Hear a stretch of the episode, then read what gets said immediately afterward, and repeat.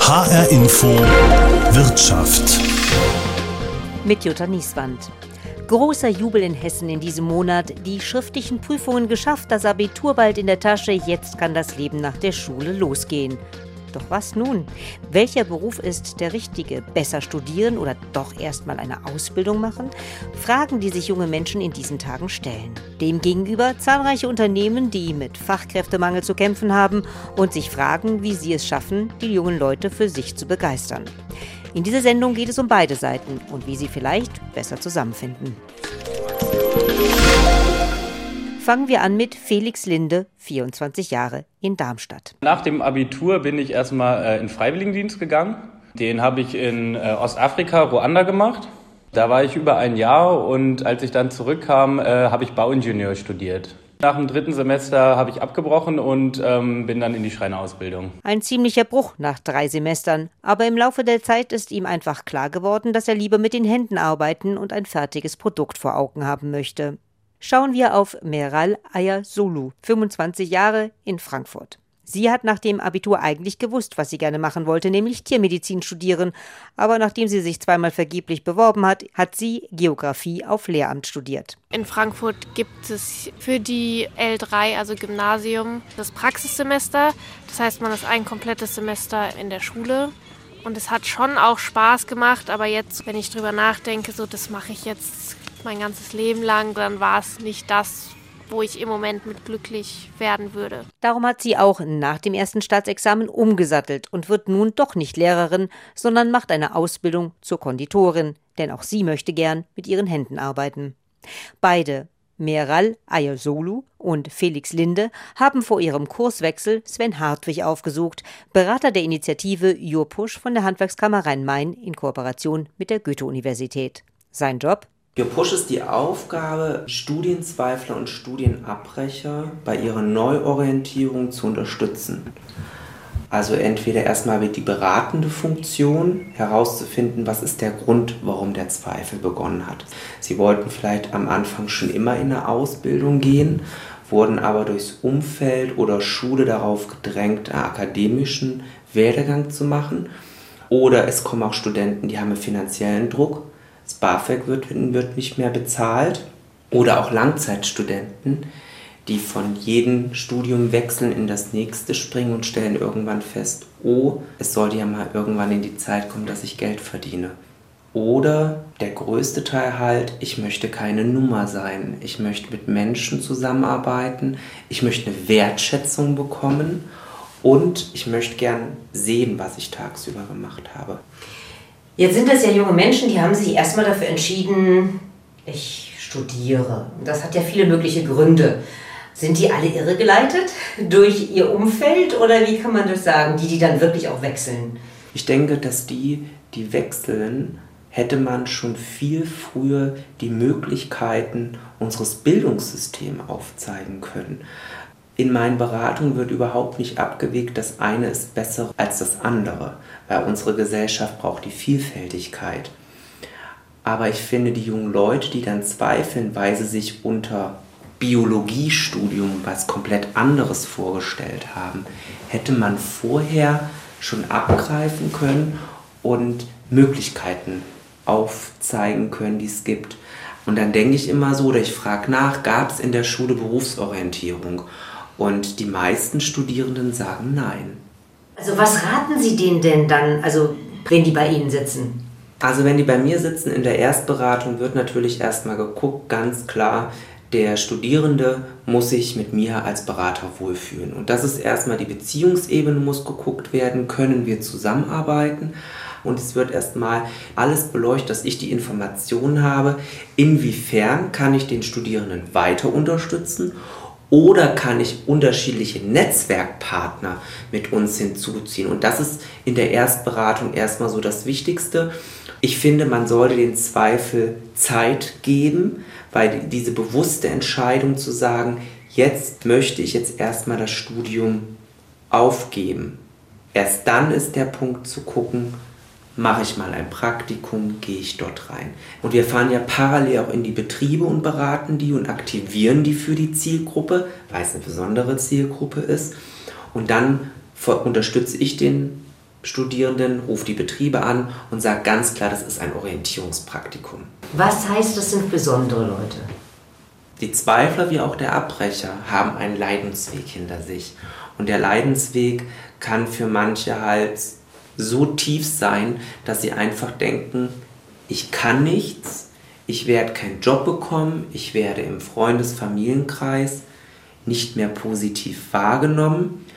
Und ich finde, besonders in der, in der Beratung wie auch dann in den Praktikum brauchen die einen Schub, wo sie Motivation bekommen und auch eine Wertschätzung. Und wie viel gehen dann wirklich was Neues? Also haben Sie da so eine Erfahrungswert? Also aktuell haben wir ja von 2018 Stand jetzt 92 Studierende in der Ausbildung vermitteln können. Von denen sind vielleicht fünf oder sieben jetzigen Azubis, die den Ausbildungsbetrieb gewechselt haben aus unterschiedlichen Gründen, aber keiner von den 92, die den Ausbildungsberuf gewechselt haben. Und ich finde, das ist schon eine Leistung wenn wir uns mal die Ausbildungsabbruchquote anschauen, geht es halt in erster Linie bei Your Push nicht vermitteln, vermitteln, vermitteln, vermitteln, sondern den passenden Betrieb für den passenden ja, Azubi zu finden. Nicht so viel Arbeit hatte Sven Hartwig mit Felix Linde und Meral Ayasolu. Denn beide wussten schon, was sie wollten, als sie zu ihm kamen. Dafür hat er ihnen geholfen, sich auf dem Ausbildungsmarkt zu orientieren und ein passendes Unternehmen zu finden. Nur was hat die beiden wirklich aus dem Studium getrieben? Felix Linde beschreibt es so. Es war mir am Ende ein bisschen zu theoretisch. Also irgendwie einmal im Monat oder alle zwei Monate ins Labor zu gehen, war mir einfach nicht genug Praxis. Und dementsprechend hatte ich mich dann umentschieden und bin so auf den Schreiner gekommen, weil ich auch schon früher irgendwie in meiner Freizeit öfter Sachen entworfen habe, die ich zusammengebaut habe. Und es war irgendwie ein ganz anderes Gefühl, was vor sich zu haben, ein Ergebnis. Da habe ich sofort gesehen, ja, da sehe ich mich auf jeden Fall. Auch für längere Zeit, irgendwie für den Rest meines Lebens. Aber warum ist er eigentlich nicht früher auf diesen Gedanken gekommen? Es ist ja auch so irgendwie, dass man in der Schule sitzt und es wird ja auch irgendwie alles darauf ausgelegt, dass man später studiert und irgendwie unterbewusst ist es ja auch so, dass die Familie oder viele Leute in der Familie auch studiert haben. Man hat ein Abitur gemacht und sofort ist irgendwie der unterbewusste Drang da, ich muss studieren. Es war ja auch interessant. Es war ja nicht so, dass ich drei Semester in der Uni saß und mir gedacht habe, das geht überhaupt nicht, das ist total blöd, sondern es war eher so, dass es so schleichend kam und ich gemerkt habe, es ist nicht ganz zu 100 Prozent das, was ich machen möchte. Und so habe ich mich dann umentschieden. Dabei suchen Unternehmen derzeit händeringend solche motivierten Auszubildende. Denn der Fachkräftemangel macht sich überall bemerkbar. Brigitte Scheuerle für das Thema Aus- und Weiterbildung in der IHK Frankfurt verantwortlich. Wo wird denn da gerade gesucht? Der Bedarf ist eigentlich in jeder Branche, in jedem Berufsfeld zu finden. Egal, ob man jetzt vom Bau redet oder in der IT-Branche, auch im Einzelhandel und jetzt auch wieder in Hotel und Gastronomie und eben in vielen Büroberufen ist dringender Bedarf an Nachwuchs und zwar an Nachwuchs, der eben ausgebildet werden kann, der die äh, Prozesse in einem Unternehmen kennenlernen kann, groß. Warum sind es so viele, die studieren? Was läuft da vielleicht schief schon in der Schulzeit? In den 2000er Jahren haben wir viel in Europa über das Thema, es braucht mehr Studienabsolventen gesprochen. Das war leider eine falsche Interpretation unserer Politiker. Die OECD und Europa hat eigentlich nur gefordert, dass nach einer sekundären Ausbildung eine tertiäre Ausbildung kommen muss. Und das ist in Deutschland nicht nur ein Studium, das kann auch eine Aufstiegsfortbildung zum Meister, Industriemeister, Fachwirt, Controller der Bilanzbuchhalter sein. Bis wir dann aber erkannt haben, dass so viele auf die Unis gehen, war das das Umsteuern und auch das Image, das mit Abitur und mit Hochschule verbunden ist, ja schon längst gesetzt. Also haben wir ein Imageproblem, kann man das sagen? Wir haben ein Imageproblem und wir haben natürlich auch im äh, Bereich der Gymnasien, insbesondere in Hessen, immer noch so das Vorurteil, naja, wenn du das dann schon mit Abi gemacht hast, dann musst du unbedingt studieren. Das hängt sicherlich damit zusammen, dass äh, Lehrer von Berufswelt wenig Ahnung haben. Das kann man ihnen auch gar nicht vorwerfen. Allerdings äh, wünschen wir uns als Industrie- und Handelskammern, dass die Berufsorientierung insbesondere in der Oberstufe in den Gymnasien nochmal verstärkt wird, dass man sich da ausgiebig über die Anforderungen an Studierende und die Anforderungen an Berufsausbildung informiert und dass man am besten noch mal ein zweites Praktikum absolviert. Ja, das Imageproblem ist ja auch vielleicht noch ein anderes. Jemand hat ein super Abitur gemacht, dann ist er doch viel zu klug für eine Ausbildung, in Anführungsstrichen. Ich sage das jetzt absichtlich ein bisschen ironisch. Der muss doch einfach studieren, oder? Wenn jemand ein sehr gutes Abi gemacht hat, dann hat er ja nachgewiesen, dass er lesen kann, dass er schreiben kann, dass er Texte verarbeiten kann. Dann passt er sicherlich gut ins Studium. Wer aber nicht so gerne liest und äh, Schwierigkeiten hat, bei längeren Texten dabei zu bleiben, wer lieber mit den Händen arbeitet oder schnelle Lösungen haben will oder sogar gerne im Team arbeitet, der sollte wirklich ernsthaft prüfen, ob er nicht erstmal eine Ausbildung machen kann.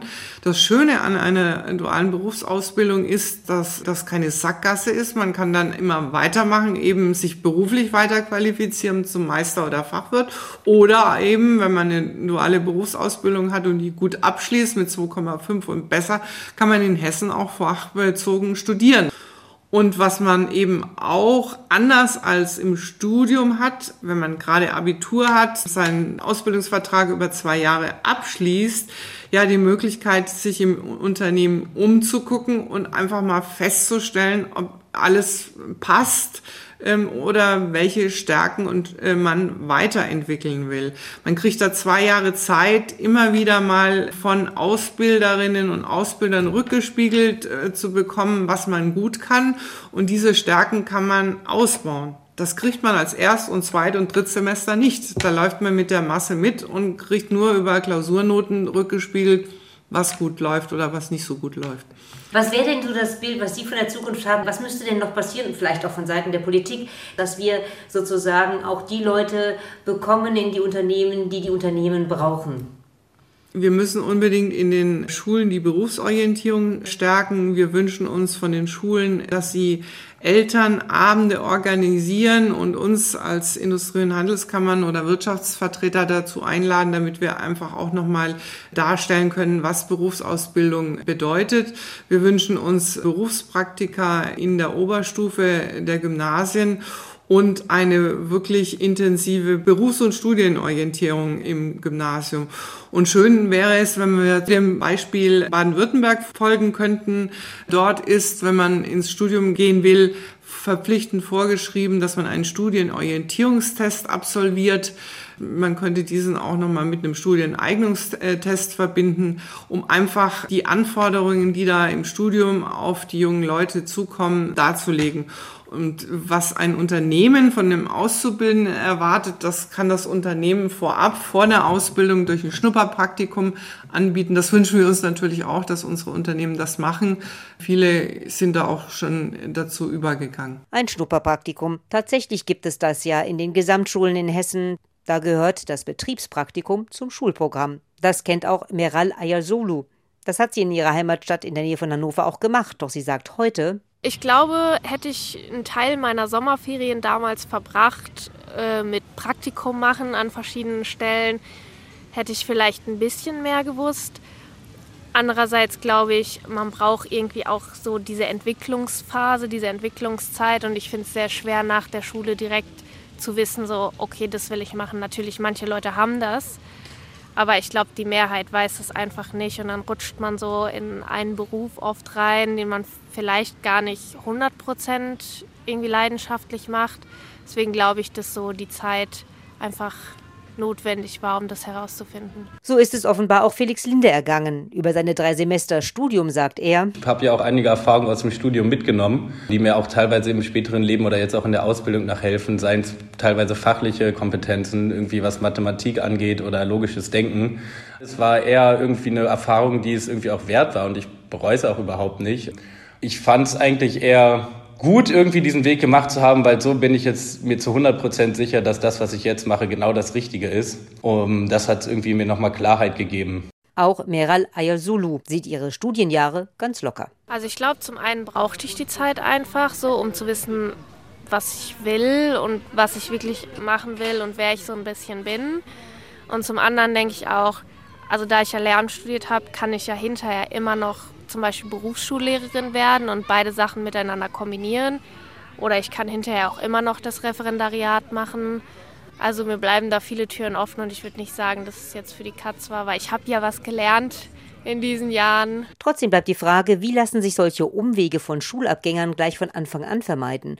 Susanne Haus, Präsidentin der Handwerkskammer Rhein-Main, selbst Malermeisterin mit eigenem Betrieb, was meinen Sie dazu? Wenn sich das Bild des Handwerks in der Gesellschaft ein bisschen verändert und äh, man von vornherein die Wertigkeit der Berufe auch sieht, welche große Rolle die spielen, auch jetzt im Kontext von Klimaschutz und dergleichen, das ist ohne Handwerk gar nicht möglich. Und äh, das Handwerk ist einfach, auch die Handwerksberufe ähm, haben sich ja äh, geändert und haben sich verändert im Laufe der Zeit und sind so vielfältig geworden, so hoch technologisch und auch hoch digitalisiert an vielen Stellen, ähm, dass sie eine ganz andere Attraktivität haben als das, was vielleicht in, der, in den Köpfen der Menschen auch noch drin ist. Ja. Mhm. Und es ist oft auch ein Informationsproblem, dass beispielsweise, wenn wir an Schulen Berufsorientierung machen, dann zum Beispiel die Gymnasien da sehr zurückhaltend sind, weil die sagen, das ist jetzt gar nicht für unser Klientel gar nicht geeignet, weil die sollen ja alle studieren. Das ist aber die falsche Herangehensweise. Also wenn junge Menschen ein ähm, bisschen ergebnisoffener über alle Möglichkeiten informiert werden und dann ist vielleicht der Schritt ins Handwerk gar nicht so weit weg Handwerk und Intelligenz schließt sich nicht aus. Ja. Also natürlich brauchen wir kluge Köpfe und ein Akademiker braucht einen klugen Kopf, aber ein Handwerker braucht einen klugen Kopf und flinke Hände. Also der braucht vielleicht sogar noch ein bisschen mehr als ein Akademiker, wenn ich das jetzt mal so ein bisschen überspitzt sagen darf. Ja. Warum ist es denn für das Handwerk, ich gucke jetzt mal von der anderen Seite, so wichtig, dass sich mehr junge Leute dafür begeistern? Wir wollen ja unser Wissen äh, weitergeben und wir wollen natürlich auch die vielen Aufträge, die im Moment da sind, äh, abarbeiten und das auch zukünftig tun. Und wir, wir wollen junge Menschen ausbilden, damit einfach im Handwerk das Know-how und das Wissen weiter transferiert werden kann und auch mit dem Willen der jungen Leute einfach auch modernisiert werden kann. Ja? Also das ist ja auch ein Zusammenspiel. Junge Menschen, die ins Handwerk kommen, bringen ja auch was mit.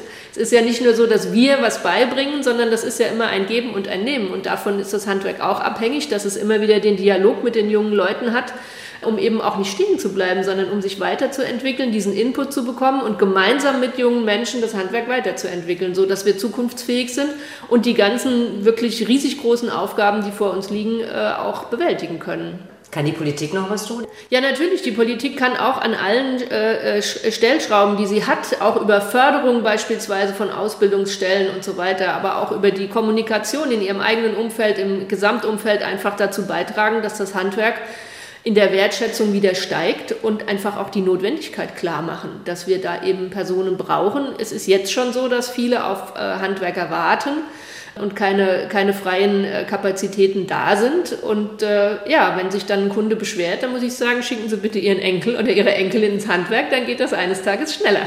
Eine wichtige Aufgabe kommt dabei auch den Hochschulen zu, die die Schulabgänger nach dem Abitur aufnehmen. Eine davon ist die Frankfurt University of Applied Sciences mit ihrem Präsidenten Frank Dievernich. Herr Dievernich, was halten Sie davon, dass viele junge Leute so wenig wissen, was nach der Schulzeit zu ihnen passt? Auf der einen Seite finde ich es gar nicht schlimm, dass junge Menschen eine Zeit in ihrem Leben haben der Erprobung. Das Leben besteht an vielen Stellen aus Trial and Error. Und das formt ja am Ende auch eine Persönlichkeit, die dann gemerkt hat, ich habe etwas versucht, ich bin gescheitert oder das war gar nicht meins, aber ich habe dann etwas gefunden, das ist die Auseinandersetzung mit sich selbst. Insofern finde ich das in einem ganz bestimmten Maße auch überhaupt nicht schlimm, sondern ist sogar förderlich. Das Zweite aber, warum wir es damit zu tun haben, dass viele junge Menschen gar nicht wissen, wohin soll es gehen und dann ganz überrascht sind, das hat vielleicht generell auch mit der generellen Sozialisation zu tun. Wir stellen beispielsweise fest, wenn Schülerinnen und Schüler von Schulen kommen, dann waren sie in einem Kontext, der selbst stark in irgendeiner Form akademisch geprägt ist. Was meine ich? Die Lehrerinnen und Lehrer genau dieser jungen Menschen haben alle Universitäten durchlaufen beispielsweise und haben auch ein ganz bestimmtes Bild im Kopf, wie eine, sage ich mal, Bildungsbiografie sich entwickeln könnte. Das heißt, hier gibt es so eine so eine Vorperspektive, die vielleicht wirkt. Und damit möchte ich keinen der Lehrerinnen zu nahe treten, aber es spielt eine Rolle. Auch mit der Frage, was ist wertig, was ist weniger wertig. Auch das spielt eine Rolle. Das heißt, in diesem Bildungssystem bekommt man aus unserer Perspektive nicht die Bandbreite wirklich präsentiert, die so das reale Leben bereithält. Also angefangen schon in den Schulen, wenn wir beispielsweise über Handwerk reden, dass es eine Selbstverständlichkeit ist, dass es Werkunterricht gibt, also mit Werkstoffen, wo man mit der Hand arbeitet beispielsweise. Oder in einem großen Stil, dass Berufspraktika angeboten werden, wo wirklich die jungen Menschen dann auch, und zwar nicht nur mal eine Woche, das ist schon ein guter Einstieg, wirklich länger in eine praktische Phase auch reingehen können. Sodass man sagt, der junge Mensch kommt in Berührung mit völlig unterschiedlichen sage ich mal, bildungsbiografischen Lebenswelten. Ich glaube, das würde schon viel ausmachen, wenn wir das ein bisschen mehr hätten. Was denken Sie, woran liegt es, dass wir das so wenig machen? Also ich meine, eigentlich liegt es auf der Hand. Es gibt immer noch diese Perspektive, Studium äh, ist was ganz Besonderes. Man will die Kinder, die man hat, zum Studium bringen, man will, dass die ein Abitur machen etc. Aber man sieht gar nicht an der Stelle, wenn man so blind ist, wo sind denn wirklich die Kompetenzen zum Beispiel meiner Kinder? Wo liegen die denn gerade? Das könnte man lösen. Was noch nicht verstanden ist, ist, dass es völlig unerheblich ist, ob sie mit einer Berufsausbildung starten, ob sie mit einem Handwerk starten, ob sie mit einem Studium starten. Die Situation heute ist, dass sie eines Tages werden sie immer wieder zurück zu einer Schulbank zurückkehren müssen. Dazu ist der technologische Wandel viel zu groß, viel zu dynamisch. Und wir haben schon ganz tolle Zugangswege, wo Sie sagen, ich beginne mit einer Ausbildung. Nachdem ich Ausbildung gemacht habe und beruflich gearbeitet habe, habe ich eine Voraussetzung, dass ich an einer Hochschule, wenn ich es brauche, studiere, weil ich genau weiß, was ich jetzt brauche. Und nachdem ich studiert habe, gehe ich zurück in die berufliche Praxis. Und diese Selbstverständlichkeit, diese fließenden Übergänge, die sind, glaube ich, immer noch nicht kommuniziert. Und wir würden den jungen Menschen einen unglaublichen Druck wegholen, wenn sie genau wissen, ich muss mich als 18-, 19-Jähriger gar nicht entscheiden, ob ich studiere oder eine Ausbildung mache. Ich mache das, was jetzt zu mir passt. Und wenn ich da durchgegangen bin, bin ich in einer neuen Lebenssituation, ich sehe, wo ich beruflich verankert bin und habe genug Möglichkeiten, anders meinen Weg zu gehen. Also wo geht die Reise in der Zukunft hin? Was würden Sie sich wünschen oder was, was braucht es noch dafür? Ich glaube, in zehn Jahren kommen wir nicht umhin, dass das Thema Weiterbildung, und zwar akademische Weiterbildung, eine ganz große Selbstverständlichkeit hat. Äh, und das heißt kleinteilige Weiterbildungsangebote, Zertifikatskurse, wo Sie Credit Points sammeln können, also das ist die Währung der Hochschulen, Diploma-Studiengänge, bis hin am Ende zum großen Studium. Die Zukunft wird so aussehen, dass die jungen Menschen vermehrt immer wieder zurückkehren auf die Hochschulbank ähm, sich genau das Wissen durch Zertifikate aneignen, die sie an genau der Stelle, wo sie gerade stehen, brauchen, dann weiter arbeiten, weil die Technologie sich so stark verändert, nach ein paar Jahren wieder zurückkommen. Wir werden eines Tages nicht nur Hochschulen haben, die nur klassische Studierende beinhalten, sondern meine Perspektive in zehn Jahren ist, dass wir Hochschulen haben werden, wo 50 Prozent der Menschen klassische Studierende sind und 50 Prozent der Menschen, die an Hochschulen studieren, genau aus der Weiterbildung, aus der beruflichen Praxis kommen, Zertifikatskurse besuchen und wieder zurückgehen und wieder zurückkommen. Das wird die Zukunft sein. Das heißt, damit kriegen wir auch den Fachkräftemangel in den Griff, von dem immer wieder geredet wird?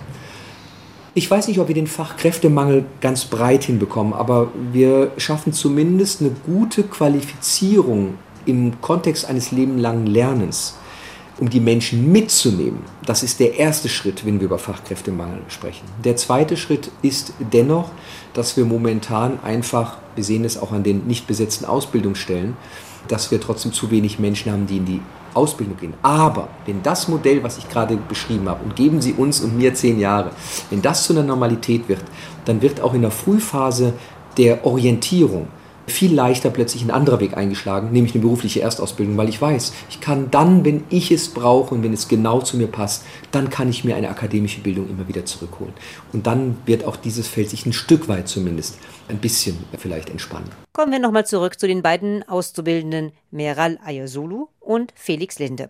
Für die beiden scheint die Sache nochmal gut ausgegangen zu sein, denn sie sagen zu ihrer Ausbildung jetzt. Es macht super viel Spaß. Es ist auch sehr anstrengend, körperlich und natürlich auch für den Kopf, weil man so viel Neues lernt, neue Abläufe, neue Handgriffe und sowas. Man kommt nach Hause nachmittags, abends und man weiß, man hat was gemacht, man hat was geschafft, man hat vielleicht jemanden glücklich gemacht mit der Torte, die man an dem Tag gemacht hat.